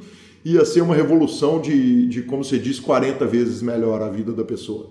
Cara, eu acho que a melhor forma de você ensinar qualquer pessoa sobre qualquer coisa é através do exemplo, uhum. sabe?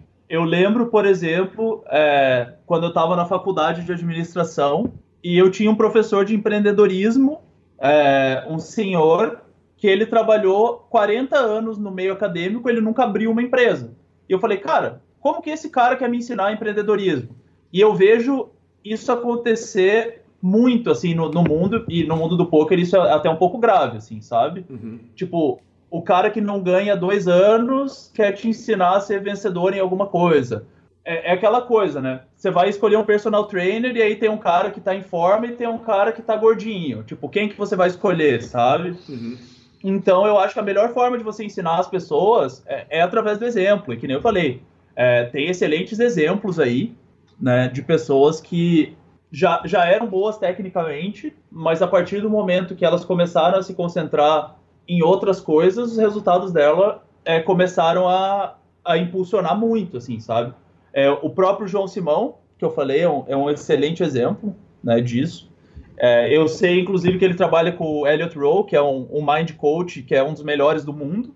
Eu acho que é, que é simples assim, sabe? Tipo, a melhor maneira de você ensinar alguém é, é através do, do, exemplo. Então, se o cara não quer te escutar, é, fala, cara, olha, então assim, ó, tem esse, esse, tem essa, essa, essa pessoas que fizeram isso e olha a diferença do, do resultado deles, sabe? É, cara, é bizarro assim. Por exemplo, se você pegar o meu gráfico, tirando, tirando os hits, tá? Você uhum. pega o meu gráfico antes de eu entrar no método e depois de eu entrar no método de Rose. Cara, é bizarro, é, tipo, é, é, absurdo, assim. Eu acho que um dia eu até vou fazer é, uma série no Insta comparando né, os diferentes momentos da minha carreira e o que, que eu tava fazendo nesses momentos, sabe? E é isso, cara, sabe? É, esse artigo é muito bom só para levantar, sabe? Só para plantar essa sementinha de, cara, você realmente está fazendo o teu melhor em tudo que você faz? É, e tem uma outra coisa também, Calil, que é bem importante. Depende muito do tamanho do objetivo das pessoas, sabe? Não é todo mundo que quer chegar no topo. Tipo, se você me perguntar, Ale, você quer daqui a dois anos estar tá jogando Super High Roller com aquele bando de alemão, Shark? Eu vou falar, sim, eu quero. E eu estou trabalhando para isso. É, agora, tipo, pode ser que um cara ele queira simplesmente ah, cara, eu quero ficar aqui nos mid stakes mesmo, ganhar uma grana sem tanta variância, que eu bato bem fácil esse field, e beleza, ok, entendeu? Então, eu acho que depende do tamanho do objetivo das pessoas, porque não tem certo e errado, e aí você mostra para essa pessoa exemplos das pessoas que estão aonde ela quer chegar, sabe? Eu acho que eu fiz isso bastante na minha vida, eu pesquisei é, empresários de elite, atletas de elite, etc., e a partir disso eu comecei a buscar as coisas que faziam sentido para mim.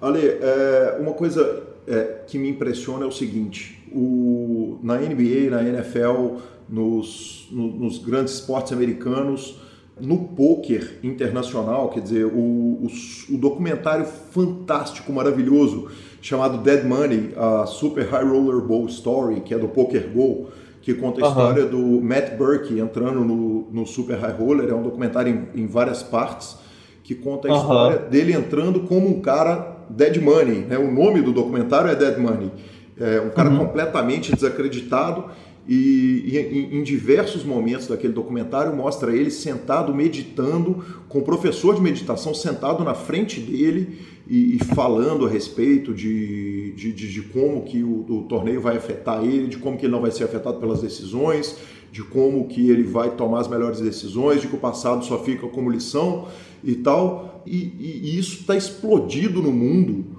e, e, no Brasil a gente não vê isso com tanta frequência. Você acha que o Brasil está super atrasado nesse, nesse aspecto? Ou não tem um monte de gente se ligando nisso e as pessoas só não estão falando tanto a respeito? Cara, é, eu acho que não. Eu acho que uma, uma, coisa que, que eu sinto bastante falta no Brasil, assim, que eu viajo bastante, é essa questão que eu falei de definição de objetivos, entendeu? Uhum. Então, se você pergunta para um alemão aonde você quer chegar, o alemão está começando a jogar poker hoje. Tá? Ele está jogando ali o City Gold de um dólar que eu jogava 6, 7 anos atrás.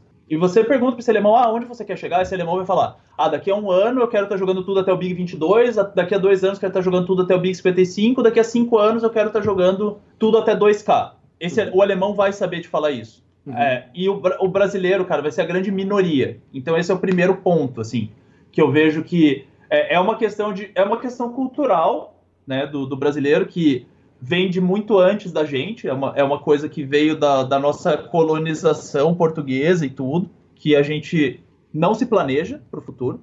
E, cara, eu acho que o brasileiro ele é muito é, ele é muito ligado com quem está no topo, assim, sabe? E hoje em dia, se você começar a ver, por exemplo, o Yuri, o Nerd Guy, ele foi uma das primeiras pessoas que falou do método de Rose dentro do poker. Uhum. E ele foi a primeira pessoa que fez a mesa final, o primeiro brasileiro que fez a mesa final da W Cup Man. Então, é, opa, peraí, um cara no topo tá fazendo isso. Hoje em dia, é, tanto eu quanto o Kaneoya, que é, é, bem meu amigo, meu sócio em alguns projetos, etc., a gente recebe quase que diariamente perguntas, né, tanto é, no Insta ali, quanto no próprio BSOP, as pessoas perguntaram, pô, cara, pode me falar um pouco mais de meditação? Pode me falar um pouco mais do método de Rose?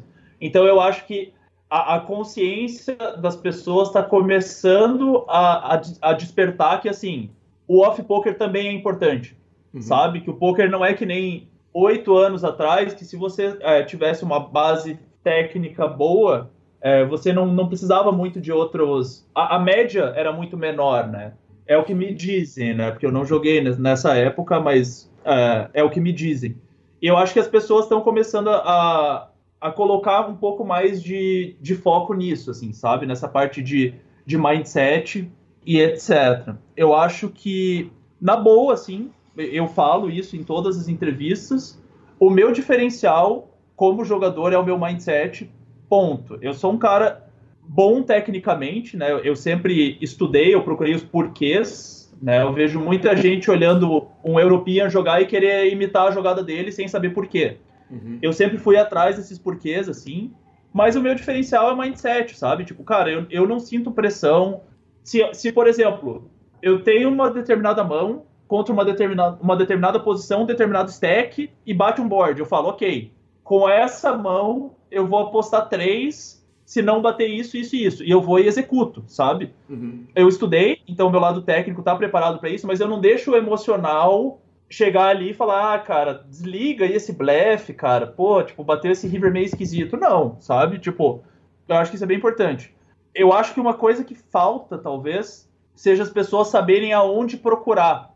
Que o, o brasileiro também é uma, é uma coisa mais nossa, assim, ele tem um pouco menos no começo. O brasileiro ele, ele, é muito independente depois que ele começa a fazer uma determinada coisa, mas ele precisa de uma orientação inicial que faz sentido. Uhum. Né? Então, o brasileiro ele não sabe onde procurar é, essas outras ferramentas né, que melhoram a performance dele.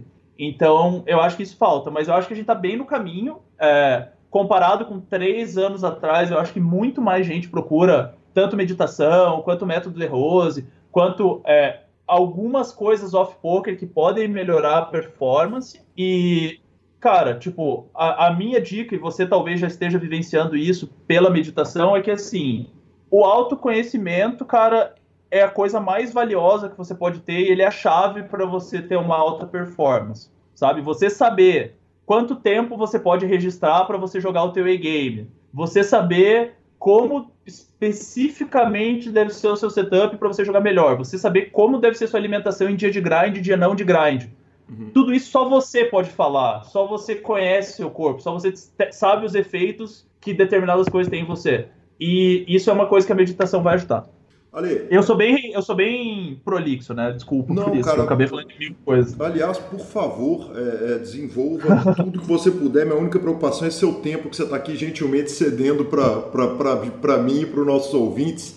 E, uhum. e, a gente vai chegando aqui na reta final, mas é, é muito legal poder cutucar a cabeça de quem está tá, tá vivendo isso e está tá fazendo isso, está vendo o resultado direto. E uma das vantagens do podcast é isso, né? A gente, o formato é muito livre, então a gente tem. Você é bem-vindo para falar tudo que vem na sua cabeça sempre. Ale, uhum. o, a, a, filosofia budista, independente da, da, questão não religiosa, que da meditação, como você disse, ela é treinamento, mas dentro de todas as filosofias, elas pregam compaixão, perdão, compreensão e o poker é um jogo que ele é o oposto exato disso. Ele é um jogo em que muitas vezes a gente vê o jogador recreativo sentar numa mesa e na hora que ele é eliminado de um torneio ele sente alívio, porque é uma situação de tanta pressão, tanta brutalidade ali. E, e aí o cara dá o azar de pegar o, o, o cavalito ali na canhota dele, ou você está agredindo, agredindo, agredindo sem parar o tempo inteiro te, é estranho para você em algum momento o seguinte, você praticar um esporte que é tão brutalmente agressivo é, e ao mesmo tempo praticar uma filosofia de vida que, que prega compaixão, perdão e compreensão o tempo inteiro? Cara, é, na verdade, assim, né? Eu acho que tudo depende da tua intenção, né? Então, é, assim, o, o budismo não é uma filosofia que eu sigo, né? Primeira coisa, mas eu, eu sigo uma filosofia de vida mais amistosa, digamos assim, onde um dos princípios é a não agressão, né? Uhum, mas essa não agressão é uma agressão física, uma agressão verbal, uma coisa que possa é, gerar algum tipo de, de atrito, de inimizade, esse tipo de coisa, sabe? Só que o poker ele é um esporte competitivo de soma zero, então para alguém ganhar, alguém tem que perder obrigatoriamente, assim. Tirando se for high-low, que daí dá para cada um ganhar metade, ou um ganhar 75 e outro ganhar 25 e tá todo mundo em casa. Então, assim, é, eu, eu sou um cara muito amistoso, assim, é, é, o meu jeito, sou um cara muito comunicativo e etc. E eu acho que, assim, você tem que alimentar o seu ego da maneira correta, tá? Porque, tipo, isso o, o mestre De Rose fala, né? Que o, o, ego, ele pode ser, ele pode ser considerado igual um, um cavalo, um cavalo daqueles fortes, assim, sabe? Uhum. É, se você deixar o cavalo fazer o que ele quiser, ele vai passar e destruir tudo e acabou, sabe? Uhum. Mas se você souber domar esse cavalo, você vai conduzi-lo para onde você quiser. Então eu vejo que no poker existem jogadores que têm egos bem alimentados e egos mal alimentados. Uhum. Os jogadores que têm egos bem alimentados, eles não vão criar inimizades. Se eu blefar um jogador recreativo num potaço, eu não vou dar showdown, sabe? Tipo, isso é uma coisa completamente desnecessária. Isso você está fazendo para humilhar o cara. Isso você está fazendo para você, olha como eu sou bom, fiz você largar, sabe? Uhum. E esse tipo de coisa. Então tem como você jogar um esporte competitivo, jogar para ganhar e mesmo assim você não criar um ambiente hostil, uhum. sabe? Eu acho que, que, é bem importante. Mas tudo isso vem a partir do momento que você está bem com você mesmo, que você não precisa, que você tem uma autoestima boa o suficiente para você não precisar se autoafirmar acima dos outros e esse tipo de coisa, sabe? Ale, é, como pergunta final a respeito do nosso tópico principal, é, você acha que a meditação e treinamento mental vão ser a próxima revolução cultural do Ocidente? Com certeza. É, não, não tenho dúvida. É, falta muito para o ocidental tanto estar presente no momento quanto essa expansão de consciência. Né? Então, eu acredito que você buscar ser uma pessoa mais presente, mais consciente, vai fazer com que a sua vida seja muito melhor e que a vida dos outros seja muito melhor. Porque a partir do momento que você faz isso, você vê que não é só você que existe no mundo, né? Teve um, um vídeo que eu vi, eu posso até procurar e te mandar também para você colocar nos relacionados, que é um experimento de um museu em Portugal, que as pessoas elas passam por um corredor e tem vários videozinhos. Tem um videozinho de uma senhorinha carregando sacolas, tem um videozinho de um cara derrubando uma pilha de documentos no meio da rua e etc. E aí tem uma pergunta em cada um desses, né? É um experimento, né? Uhum. Você ajudaria essa pessoa, sim ou não? E aí você fala sim ou não, e você tem um microfone onde você grava a sua resposta. E no final dessa sala tem um, um cineminha onde mostra o que, que, que, o, o museu fez. Eles colocaram câmeras do caminho do metrô até o museu, aonde todas essas situações estavam acontecendo. A senhorinha estava carregando as sacolas, o cara estava derrubando os papéis e uma outra senhora estava deixando o bebê sozinho. E ninguém ajudou. Ninguém uhum. ajudou. Aí mostra o vídeo da pessoa andando do metrô até o museu e passando por essas situações e sempre que ela passava aparecia a voz dela falando: "Não, com certeza eu ajudaria", etc, etc. Então, tipo, por que, que a pessoa não ajudou? Porque ela estava olhando o celular, porque ela não estava presente no momento, porque ela não estava consciente é, do mundo ao redor, entendeu? Então, a partir do momento que a gente começa a buscar isso, buscar ser mais consciente, estar mais presente e etc., é, todos os aspectos da nossa vida melhoram. Então, como a gente está num momento muito de alta performance, muito de qualidade de vida, muito de tipo nos preocupar com é, os impactos do que a gente faz no mundo, é, com certeza a meditação é uma das ferramentas mais valiosas para isso. Que bacana. Ale, é, para encerrar a entrevista, você vai me satisfazer uma curiosidade. Cavalito, de onde que surgiu o nickname, meu caro? Cara, era uma brincadeira do, do meu tempo de, de ensino médio e tal que a gente fez uma, uma zoeira, assim, numa aula de, de informática é, do colégio, daí a professora saiu, a gente deixou uns cavalos na tela e tal. Aí eu herdei esse apelido e levei para os meus... Jogava online, né, jogava Counter-Strike, Warcraft, eu usava esse nick, e como eu criei a conta do Stars quando eu era bem adolescente, eu acabei carregando esse nick, assim, mas besteirinha de adolescente. Ale, eu queria te agradecer o carinho, a entrevista, assim, que prazer falar comigo de um tema que eu gosto tanto, que raras vezes eu tenho a oportunidade de falar, e para mim é um prazer maior ainda poder falar com alguém que joga poker profissionalmente, o que não é meu caso há muito tempo, há muitos anos, e ouvir essas histórias inteiras. Que, que, que prazer, que satisfação, que entrevista legal, cara. Que momento legal que você proporcionou para mim e para o ouvinte pro PokerCast. Muito obrigado. Pô, agradeço você, Calil. Agradeço também. É, é, uma coisa que eu tenho trabalhado é agradecer aos outros, assim. É, faz diferença, né? E, e, é uma coisa que a gente não tem o hábito de fazer. Uhum. Então, é, eu, eu não vou citar nomes e instituições, mas eu quero agradecer a todas as pessoas que fizeram parte da minha carreira, né? Como jogador de poker, é, backers, coaches, amigos com quais eu discuti as mãos. É, eu acho que, claro que eu tenho muito mérito nas coisas que eu estou conquistando, mas aquela frase que, que eu falei no começo, ela ela direciona muito as minhas ações, sabe? Sozinhos vamos mais rápido, juntos vamos mais longe. E eu tenho certeza que eu não seria o jogador que eu sou hoje se não fossem todas essas pessoas que participaram é, da minha carreira. Queria também agradecer ao meu mentor, né, o mestre De Rose. É, eu, eu, tenho o privilégio de fazer parte da, de uma, um grupo seleto de pessoas mentoradas por ele. E ele criou esse, esse método, essa cultura, essa filosofia de vida que eu carrego e que melhorou a minha vida né, em, em, todos os aspectos. Também agradeço aos meus amigos mais próximos, tanto do poker quanto não, que estão sempre torcendo por mim. É, agradeço a minha namorada Juliana, que também está sempre torcendo por mim, me apoiando. Que ela entende essa minha vida de jogador de poker, de que domingo é um dia que eu tenho que ficar jogando, que quando tem um torneio que eu preciso jogar, eu vou jogar esse torneio e ela sempre apoia, isso é bem importante. E é, a minha família, que por mais que ele não, eles não tenham me apoiado no começo, na minha carreira como jogador de pôquer, eu sei que isso nunca foi feito por mal, que eles sempre quiseram o meu bem. E na realidade, a, a realidade na cabeça deles, que, é, que faz sentido, né? Eu estava seguindo um caminho que era bem arriscado, mas que eu sou muito feliz de ter conquistado o que eu conquistei. Ale, muito legal, muito obrigado pela entrevista, fantástico. Eu aproveito para agradecer também a Alice, que abriu a casa dela aqui no interior. Eu parei de sair da obra, vim correndo fazer entrevista, atendendo o horário.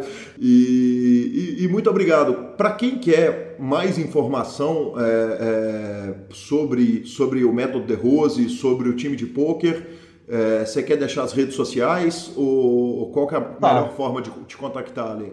Vamos lá, então. É, para falar comigo, o melhor caminho é o Insta, né, Ali Mantovani, ou é a minha fanpage no Facebook, né, que é só procurar Alexandre Cavalito Mantovani, que você vai cair na minha fanpage. A, a minha namorada, que eu falei, Juliana, ela é instrutora do método, tá? Então, é, ela pode passar mais informações para vocês. O Insta dela é Ju Pegoraro.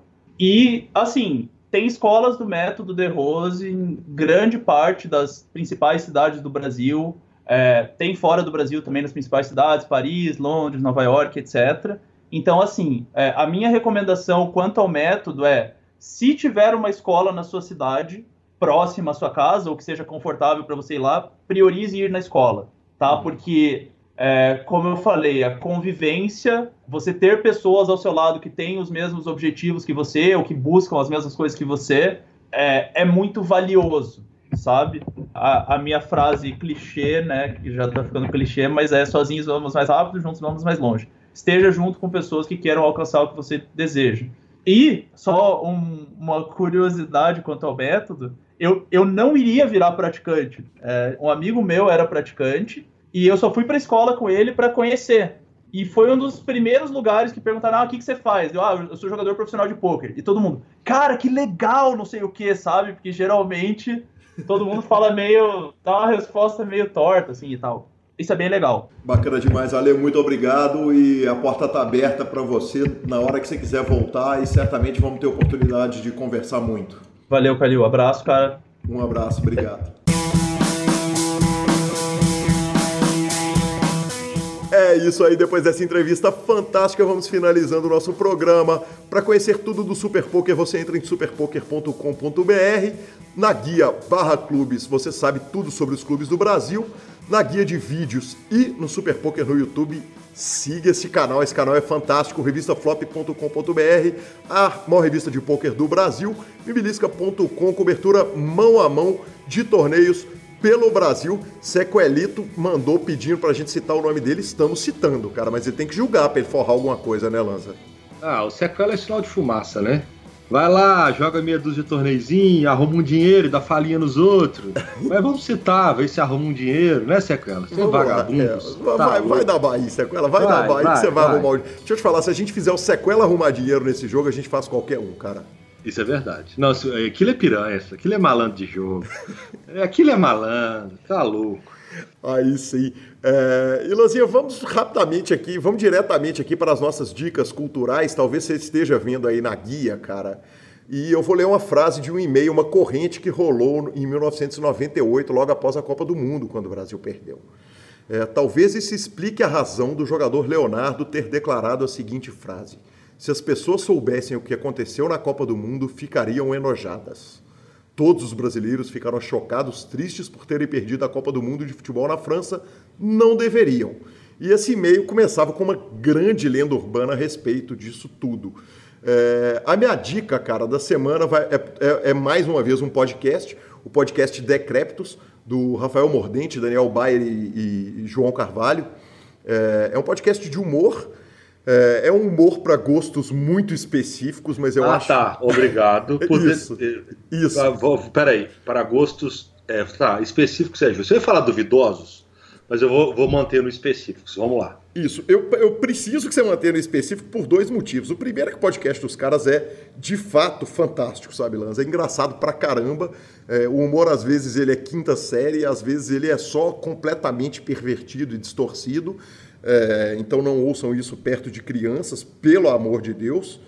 Mas o fato é que eles ajudaram a gente pra caramba, cara. Eu entrei em contato com o Mordente, entrei em contato com o, o Daniel Bayer, quando a gente foi voltar com o, com o, nosso, com o nosso PokerCast. Eles me deram várias dicas de como gravar, de como manter o, o nosso som bom.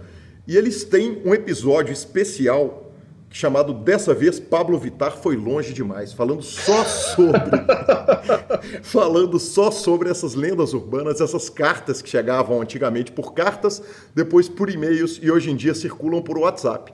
E eu aproveito para declarar a seguinte frase, cara, se as pessoas souberem o que acontece nesse PokerCast, elas ficariam enojadas. Porque eu estou sentado numa cabaninha no interior das Minas Gerais para diminuir o eco com o microfone a 300 graus Celsius. Então eu aproveitei essa frase para fazer o link entre o Decréptos, que é um podcast fantástico, e o que vem acontecendo nesse PokerCast para eu conseguir levar o som para vocês todas as semanas, Lanzinha. Filho, eu já gravei de dentro de carro, de deck de pousada. Hoje eu estou gravando no quarto dos fundos da bagunça, no chão, com o computador naquela para tentar manter a mesma distância. Quer dizer, a qualidade do som pode estar tá boa. Dos apresentadores gravando, não tá não. Não estão não, cara. Eu não tô, tá não. Bicho, eu tô não a tá. 100 graus Celsius, cara. Tomara que sauna faça bem. cara, a minha dica da semana eu ia fazer isso, Gui, eu ia falar assim, ó, na última quinta-feira, na última sexta-feira saiu o filme, tá vendo como é que você acabou com, com essa graça, falando que a gente gravou hoje? Então, pois é, exatamente. Desculpa então, aí, hein? Ok. Então é o seguinte: ontem, quinta-feira, dia 26 do 4, saiu nada mais, nada menos do que a primeira parte de Guerra Infinita.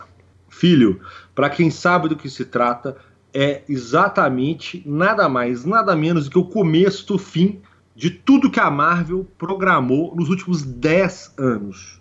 Então, desde que saiu o primeiro Homem de Ferro, o, a revolução do, do, do Homem-Aranha, até que a gente tenha todos os Vingadores, até que a gente tenha o Pantera Negra, até que a gente tenha o Thor, Hulk, aquela caralhada de filmes, toda a saga termina em Guerra Infinita. Então, episódio 1 sai agora. Nós vamos ter, ano que vem, se eu não me engano, a, o encerramento. Nós vamos ter mais uns seis filmes até lá, é, nesse intervalo. Então, assim, para quem gosta do mundo, é simplesmente obrigatório ver, tipo, na pré-estreia. É para sentar, ver e chorar. E ser feliz, velho. Porque é, é, é bom demais, tá louco. E Tô pra... triste só de pensar que vai acabar. E para quem quiser me xingar porque eu nunca vi um filme de super-herói, mentira, eu vi o, o, o, segundo Batman da história. Quem quiser me xingar pode mandar mensagem no 31 97518 9609. Se mandar mensagem me xingando porque eu nunca assisti super-herói, nós vamos tocar pelo menos uma mensagem dessas ao vivo no programa, hein, Lanza? Mas vale, eu vou te falar que existem dois ou três filmes que eu te indico depois pra você ver que são bons filmes, independente de ser super-herói. São filmes com apelo, com história, trabalhado. Tem filme de super-herói que é fraco, é super-herói. Tá, pá, pá, tá, acabou. Mas não, tem filme que são fodas, que são filmes mesmo. Enfim, senhores, enfim. Vou me despedindo por aqui, lembrando que meu Instagram é arroba Lanzamaia, do idiota que tá ali do outro lado falando é arroba Gui Calil. Por mim, é um abraço a todos. Vou salvar o vovô que tá ali debaixo da cabaninha 100 graus. Boa noite e até mais. Obrigado, valeu, até mais.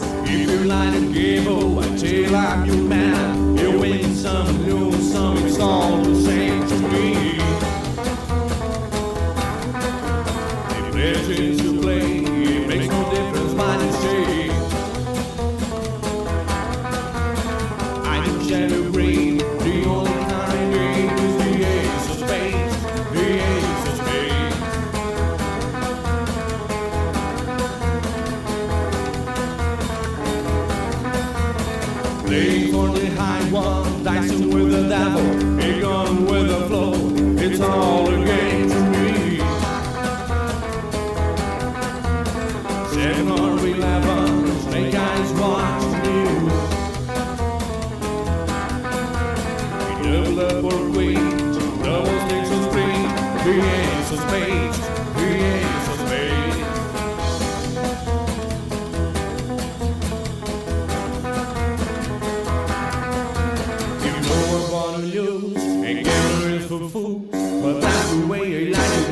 I don't want to live